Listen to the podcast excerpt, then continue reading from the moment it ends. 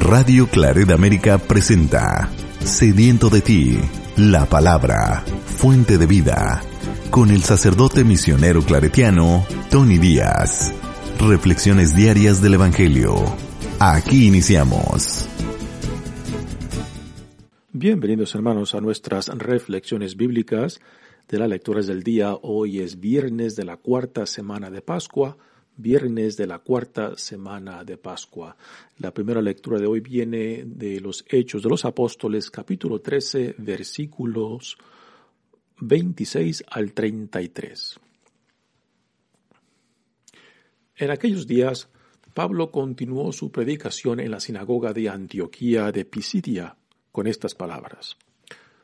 Hermanos míos, descendientes de Abraham y cuantos temen a Dios, este mensaje de salvación les ha sido enviado a ustedes. Los habitantes de Jerusalén y sus autoridades no reconocieron a Jesús y al condenarlo cumplieron las palabras de los profetas que se leen cada sábado. No hallaron en Jesús nada que mereciera la muerte y sin embargo le pidieron a Pilato que lo mandara ejecutar y después de cumplir todo lo que de él estaba escrito, lo bajaron de la cruz y lo pusieron en el sepulcro. Pero Dios lo resucitó de entre los muertos, y él, ya resucitado, se apareció durante muchos días a los que lo habían seguido de Galilea a Jerusalén. Ellos son ahora sus testigos ante el pueblo. Nosotros les damos la buena nueva de que la promesa hecha a nuestros padres nos la ha cumplido Dios a nosotros, los hijos, resucitando a Jesús, como está escrito en el Salmo segundo. Tú eres mi hijo, yo te he engendrado hoy. Palabra de Dios. El salmo responsorial es el salmo número 2 y el responsorio es Jesucristo es el Rey de las Naciones. Aleluya. Jesucristo es el Rey de las Naciones. Aleluya. El Señor me ha consagrado como Rey de Sión, su ciudad santa. Anunciaré el decreto del Señor. He aquí lo que me dijo. Hijo mío eres tú yo te he engendrado hoy. Te daré en herencia las naciones, y como propiedad toda la tierra.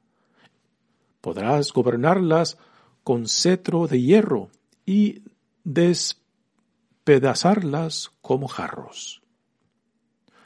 Escuchen y comprendan estas cosas, reyes y gobernantes de la tierra. Adoren al Señor con reverencia, sírvanlo con temor. Jesucristo es el Rey de las naciones. Aleluya. El Evangelio de hoy viene de Juan capítulo 14 versículos 1 al 6. En aquel tiempo Jesús dijo a sus discípulos, No pierdan la paz. Si creen en Dios, crean también en mí. En la casa de mi padre hay muchas habitaciones. Si no fuera así, yo se lo habría dicho a ustedes, porque ahora voy a prepararles un lugar.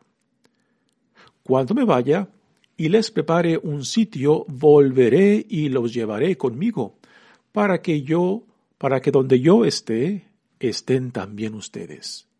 Y ya saben el camino para llegar al lugar a donde voy. Entonces Tomás le dijo, Señor, no sabemos a dónde vas. ¿Cómo podemos saber el camino? Jesús le respondió, Yo soy el camino, la verdad y la vida. Nadie va al Padre si no es por mí. Palabra del Señor. Muy bien, demos comienzo a nuestra reflexión de las lecturas de hoy. Y en la primera lectura tenemos la continuación del discurso de Pablo en la sinagoga de Antioquía de Pisidia. Nuevamente, esta Antioquía no es la ciudad de Antioquía que se encuentra en Siria, que es la tercera capital del Imperio Romano, sino es una ciudad más pequeña en la parte sur de lo que hoy en día es Turquía. Y ahí Bernabé y Pablo han llegado. Ayer escuchamos la primera parte del discurso donde Pablo hace un resumen de la historia de la salvación, donde termina eh, con, con Jesús, que es el cumplimiento de las promesas que Dios desde Abraham, Isaac, Jacob, Moisés y todos los profetas, pues ha venido anunciando que este Jesús, el, el Nazareno, pues es en quien se realizan todas estas promesas. Y ahora Pablo continúa, continúa con este discurso en la sinagoga diciendo, Hermanos míos, descendientes de Abraham y cuantos temen a Dios. Aquí con estas palabras Pablo se da cuenta de que eh, su audiencia está compuesta tanto de judíos y no judíos. Los judíos son los descendientes de Abraham. Los que temen a Dios son aquellos que quizás eh, han sido recibidos en la comunidad judía, pero que no son judíos, o que eh, reconocen al Dios de Israel como el único Dios. Así que es interesante de que nos esta lectura nos deje este detalle significante que eh, aquí en Pisidia, en la, sinagoga de Antioquía de Pisidia, pues tenemos una sinagoga compuesta tanto por judíos y no judíos. Dice, este mensaje de salvación les ha sido enviado a ustedes. Los habitantes de Jerusalén y los y las autoridades no reconocieron a Jesús. Y aquí Pablo ahora está, va a entrar en detalles en todo lo sucedido en torno a Jesús, como los líderes de la comunidad judía en Jerusalén rechazaron a Jesús, lo condenaron y después le pidieron a Pilato que lo ejecutara. Y es ahora a lo que Pablo entra en detalle diciendo los habitantes de Jerusalén y sus autoridades no reconocieron a Jesús y al condenarlo cumplieron las palabras de los profetas que se leen cada sábado. Aquí, Pablo siendo un buen fariseo y conociendo muy bien las sagradas escrituras, ah, lo, que, para nosotros es el Antiguo Testamento, pues aquí eh, describe cómo el enviado por Dios, el Hijo de Dios, el Mesías, iba a ser rechazado por el pueblo y condenado por el pueblo. Y es a lo que hace referencia con estas palabras cuando dice cumplieron las palabras de los profetas que se leen cada sábado. No hallaron en Jesús nada que se mereciera la muerte y sin embargo le pidieron a Pilato que lo mandara ejecutar.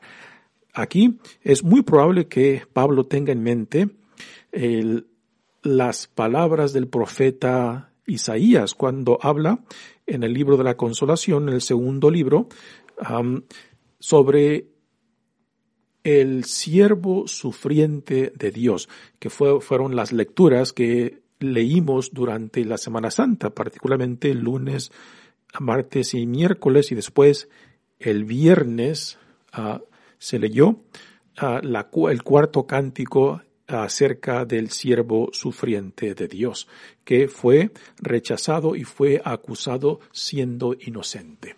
Dice, y después de cumplir todo lo que de él estaba escrito, lo bajaron de la cruz y lo pusieron en el sepulcro. Así que aquí está describiendo eh, todo en torno a lo que le sucedió a, a Jesús. Y ahora viene la resurrección. Dice, pero Dios lo resucitó de entre los muertos.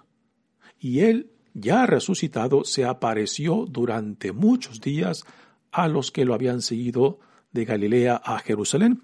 Según el Evangelio de Lucas, eh, fueron cuarenta días que Jesús resucitado se les estuvo apareciendo a los que lo acompañaron de Galilea a Jerusalén. Dice, ellos son ahora sus testigos ante el pueblo. Y esto también es muy importante. Ellos son ahora sus testigos ante el pueblo. De que esto nos deja bien claro que la iglesia misma y el crecimiento de la iglesia está fundado, fundado sobre el testimonio de la experiencia ah, en torno a la resurrección de Jesucristo. Así que no es simplemente de que Jesús haya fundado la iglesia y que el Espíritu Santo la haya fortalecido y, le haya dado el fundamento, sino que es el testimonio de los discípulos, de los apóstoles, que eh, le va dando la estructura, le va dando el peso, le va dando, digamos, el, el testimonio de que todo cuanto se habla, no simplemente fue escuchado, sino que fue vivido por estos testigos que ahora proclaman a Cristo resucitado. Así que la iglesia sigue creciendo hoy en día a causa del testimonio de aquellos que dicen Dios vive, no simplemente porque alguien me lo dijo o porque lo leí, sino porque lo vivo en mi propia carne, lo vivo en mi propia experiencia, porque mi vida es un testimonio de la realidad de lo que proclamamos. Así que el testimonio de los apóstoles, generación tras generación tras generación, ha venido hasta nosotros hoy en día. Y nosotros que no, solamente hemos recibido la fe, pues parte de este recibir la fe, parte de este ser bautizado, y confirmado y y también identificarnos ah, con Cristo y la visión del reino, ahora nos compromete. Nos compromete para que ahora nuestro testimonio pues siga alimentando no solamente a la iglesia, sino también atrayendo a otros que no conocen a Cristo, que no conocen a Dios. Así que nuestro testimonio hoy en día también es fundamental y necesario para que el reino de Dios siga expandiéndose, para que los que aún no conocen a Cristo lo lleguen a conocer y al conocerlo, amarlo y al amarlo, servirlo. Lo cual es nuestra ah, vocación por excelencia, servir a Cristo, servir a Dios, en servir, al, servir, al servir al prójimo. Y después continúa esta lectura de hoy diciendo, nosotros les damos la buena nueva de que la promesa hecha a nuestros padres nos la ha cumplido Dios a nosotros. Así que, como buen judío, Pablo ahora eh, aquí con estas palabras hace un, el resumen ah, de, de esta proclamación, porque ya no es un discurso, ya es una proclamación, es un testimonio de lo que Pablo mismo está viviendo, de que aunque él no conoció a Jesús en, este, en carne propia, eh, más adelante aún Pablo no se cuenta entre aquellos ah, que vivieron la experiencia con Jesús resucitado. Más adelante Pablo mismo nos hablará de que él también, aunque no conoció a Jesús en vida, eh, también tuvo esa experiencia con Jesús resucitado y en la experiencia que después Pablo utilizará para declarar que también él es un apóstol, porque fue esa experiencia en rumbo a Damasco donde su vida cambia drásticamente. Y después esa experiencia con Jesús resucitado, pues será lo en la cual él irá construyendo su nueva vida en Cristo que lo hace pasar de ser perseguidor de la iglesia de Cristo a después sufrir y ser perseguido él mismo por la causa de Cristo. Eh, una transformación impresionante, ¿no? Así que aquí, aquí Pablo en, estas, en este, en este ah, verso nos deja un resumen ah, muy exquisito de todo lo que ha dicho antes. Y repito, ya aquí Pablo eh, ya no es un discurso que está dando, eh, como lo hizo al principio de dar un resumen de la historia de salvación, ahora ya es un testimonio personal de que Jesús es el cumplimiento de las promesas de Dios a sus hijos, o sea, al pueblo de Israel. Si nosotros les damos la buena nueva, nosotros les damos la buena nueva. O sea, ya aquí está hablando como alguien que ha vivido una experiencia ah, de conversión, una experiencia existencial que ha transformado su vida. Así que ya no es un, un, un discurso, ya es un testimonio de que la promesa hecha a nuestros padres no las ha cumplido Dios a nosotros, los hijos, resucitando a Jesús como está escrito en el Salmo segundo. Tú eres mi hijo, yo te he engendrado hoy. Este Salmo número dos, pues hace referencia al que Dios, al que Dios enviará, uh, y lo constata como su hijo, hijo de Dios. Y aquí Pablo, al citar este Salmo número dos, pues eh, les está comunicando a su audiencia de judíos y no judíos que son parte de esta sinagoga, de que este Jesús, rechazado por los líderes en Jerusalén, entregado a la muerte, resucitado por Dios, es el Hijo de Dios, que también es constituido Mesías, Señor, en la resurrección. Muy bien, pasemos ahora al Evangelio de hoy, que es la continuación del que escuchamos ayer. hace un par de días leímos, bueno, no, no leímos, pero eso nos dio parte de la experiencia de Jesús con sus discípulos en la última cena, donde Jesús les lava los pies a sus discípulos y les dice, eh, les explica el significado de ese lavar los pies, de que el llamado de Dios para ellos, llamado eh, la vocación de ellos, pues es un llamado al servicio y que Jesús mismo en ese lavar los pies está modelando para ellos que Él siendo, siendo su Señor y Maestro, al llevar a cabo esa acción que solamente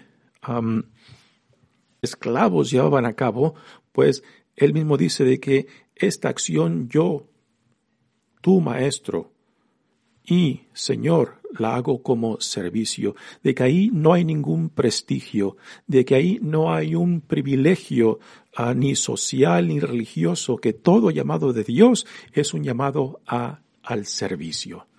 Y, este Evangelio de hoy pues es la continuación ah, de este discurso a sus discípulos y ya Jesús eh, con este evangelio, con estas palabras dentro de la última cena, pues como que les ha bajado los ánimos. Eh, parece que ha descendido como una nube gris sobre ellos porque Jesús al hablarle de su ya próxima partida, pues no saben qué pensar los discípulos se sienten tristes y desanimados porque todas las expectativas que han puesto sobre él parece que se les van entre las manos. Y por eso Jesús les dice, viendo, viendo esta reacción de ellos, en aquel tiempo Jesús dijo a sus discípulos, no pierdan la paz. Y aquí la paz eh, no es simplemente la ausencia de problemas, dificultades o guerra. La paz es la presencia de Dios mismo en cualquier situación que nos encontremos. Y es esta paz lo que nos da, nos da eh, la posibilidad de ver más allá ah, de las dificultades, de los conflictos, de la incertidumbre y decir, no estamos solo. Es la paz del Señor que nos dice, estoy con ustedes. Si creen en Dios, crean también en mí. Con estas palabras Jesús no solamente quiere calmar la ansiedad de ellos en torno a su próxima partida, y les dice, si creen en Dios, crean también en mí, porque sabe que aún dudan, tienen dudas ah, en torno acerca de quién es Jesús. Y también Jesús tiene dudas de ellos, de que si entienden claramente cómo Jesús se entiende a sí mismo, a sí mismo, porque lo que Jesús, como Jesús entiende a sí mismo, es muy diferente a lo que ellos entienden acerca de el Mesías, las expectativas que ellos tienen del Mesías de que será un tipo de libertador que liberará a Israel del poder del, imperio de Roma, ¿no? Lo cual no encaja en nada con las expectativas o con la, forma que Jesús se ve a sí mismo, ¿no? Así que aquí eh, lo que Jesús, cómo Jesús entiende y lo que y cómo ellos entienden a, Jesús, pues no no encajan están en, diferentes niveles. Y en, gran parte es de esta eh, mal entendimiento de Jesús, de donde sale esa ansiedad y tristeza que ahora ellos expresan y que Jesús trata de confortar. Y ahora Jesús les dice, usando esta imagen de, eh, de una de una casa o de un palacio. Dice, en la casa de mi padre hay muchas habitaciones. ¿A qué se refiere esto? La casa de mi padre puede referirse a quizás a lo que nosotros llamamos el cielo, se puede referir al reino de Dios, eh, pero definitivamente no hace referencia a un lugar físico. ¿no? Hace años ah, le preguntaron al Papa Juan Pablo II acerca del, ah, del cielo y del infierno, ¿no? Y San Pablo, Juan Pablo II, pues dio una respuesta muy interesante que dice, el cielo y el infierno no son lugares específicos o físicos. Eh, el, cielo y, y el infierno, pues, son relaciones existenciales con Dios, ¿no? De que según como nosotros vivamos esta relación de intimidad y confianza con Dios, pues estamos con Él en el cielo o en, su reino, o estamos en el infierno, en la forma de que nosotros no solamente nos relacionamos y vivimos y comprometemos nuestra vida con aquel a quien llamamos nuestro Dios, nuestro Señor, nuestro Salvador, ¿no? Así que es, es un estado de relación con Dios, ya sea en intimidad, confianza o en rechazo con, con Él. Así que esta casa de la cual Jesús habla eh, no es algo específico, algo físico, es el estado de nuestra relación en torno a aquel que nos ha criado, en torno a aquel que nos llama, en torno a aquel que nos salva. Y cómo nosotros, al responder a este llamado, a esta salvación, a este venir en busca nuestra, pues respondemos a esta iniciativa de Dios. Dice, y dice Jesús, si no fuera así, yo se lo habría dicho a ustedes, porque ahora voy a prepararles un lugar. Así que Jesús Después la resurrección asciende al Padre y va para preparar un lugar para sus discípulos y apóstoles y también para nosotros, ¿no? Cuando yo me vaya y les prepare un sitio, volveré y los llevaré conmigo para que donde yo esté, estén también ustedes. Es una imagen muy consoladora de que después de la resurrección y después del regreso, de regreso en la segunda, en la segunda venida a de Cristo cuando ya Dios Padre le, entregue, todo el poderío a Él, de que ya entonces estaremos con Él eternamente. Es una imagen muy consoladora, pero también para muchos es una imagen que puede provocar miedo, miedo de la muerte, miedo de que de, de, abandonar lo que es tan conocido para nosotros, miedo de lo que en lo que ponemos nuestra seguridad, ¿no? Ah, y yo creo que hay, vemos muchos que tenemos diferentes reacciones a estas palabras de Jesús cuando, cuando nos dice, cuando me vaya y les prepare un sitio, volveré y los llevaré conmigo para que donde yo esté, estén también ustedes, ¿no? Ah, yo cada vez que leo este, este pasaje de, de Juan, eh, siempre me viene una, una sonrisa a los labios. Eh, más en en forma de, broma y también en forma también de reacción existencial humana, en lo cual eh, a veces, pues, si estamos con cierta identificación con esta vida presente, pues, ¿quién va a desear la muerte, no? ¿A quién va a desear, este, aún aunque sea, aunque la muerte sea la transición a la vida con Cristo, pues, eh, no deja, no deja de crear cierta resistencia, ¿no? Y yo cuando leo este pasaje siempre me digo a mí mismo, ¿no? Cuando escucho las palabras, cuando yo me vaya les prepararé un sitio, volveré y los llevaré conmigo para que donde yo esté, esté también ustedes. Y yo me digo a mí mismo, ah, gracias, gracias Señor, eh, qué generoso, qué generoso eres, qué bella tu hospitalidad para nosotros.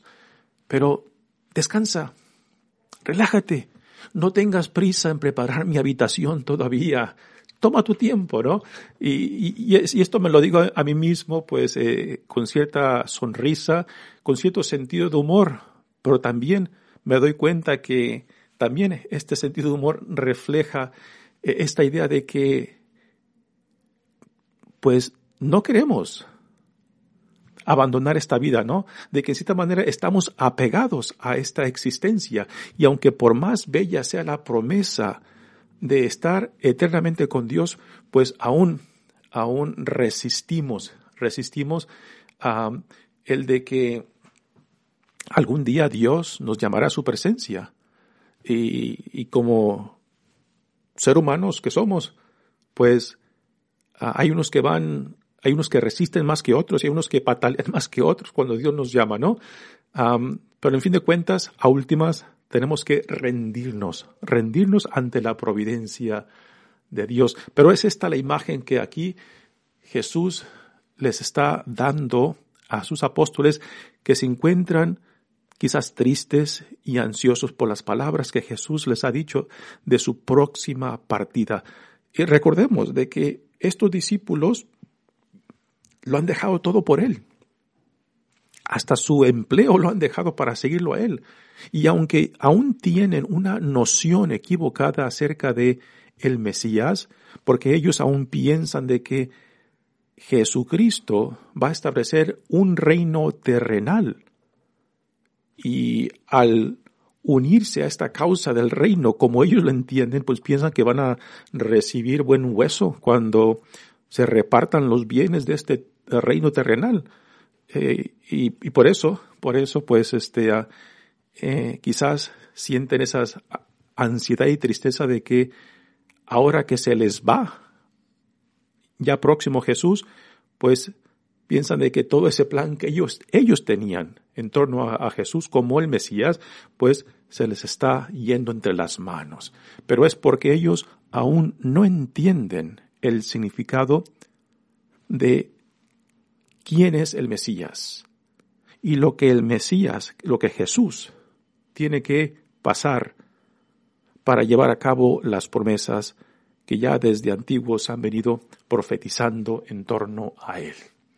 Y si ya saben el camino para llegar al lugar a donde voy.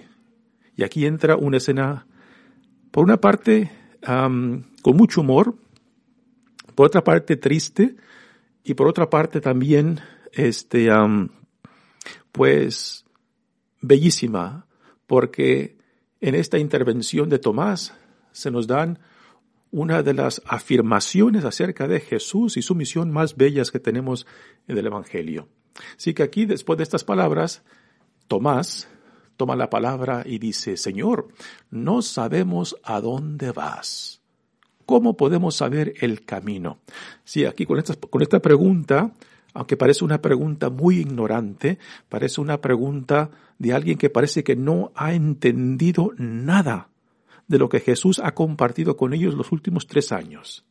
Parece una pregunta de alguien ignorante totalmente como que apenas ayer escuchó a Jesús. Y Tomás ha estado con él, según el Evangelio de, um, de Juan, por lo menos un par de años. Y que le haga esta pregunta, para nosotros es muy fácil juzgar a Tomás, porque podemos decir, uy, qué, ignorante, no ha aprendido nada, pero esta ignorancia de Tomás es nuestra ignorancia, porque aún después, nosotros después de dos mil años, ¿Cómo podemos justificar nuestra existencia como cristianos? ¿Cómo podemos justificar nuestras vidas o la, o la, la iglesia que hemos construido, la, la, iglesia que, ah, que, presentamos ante el mundo? ¿Cómo podemos justificar el testimonio que damos al mundo después de dos mil años? No podemos justificar nada, hermanos. Y esa ignorancia de Tomás es nuestra ignorancia. Señor, no sabemos a dónde vas. ¿Cómo podemos saber el camino? Y Jesús le responde con estas afirmaciones que son una de las más conocidas de los evangelios. Yo soy el camino, la verdad y la vida.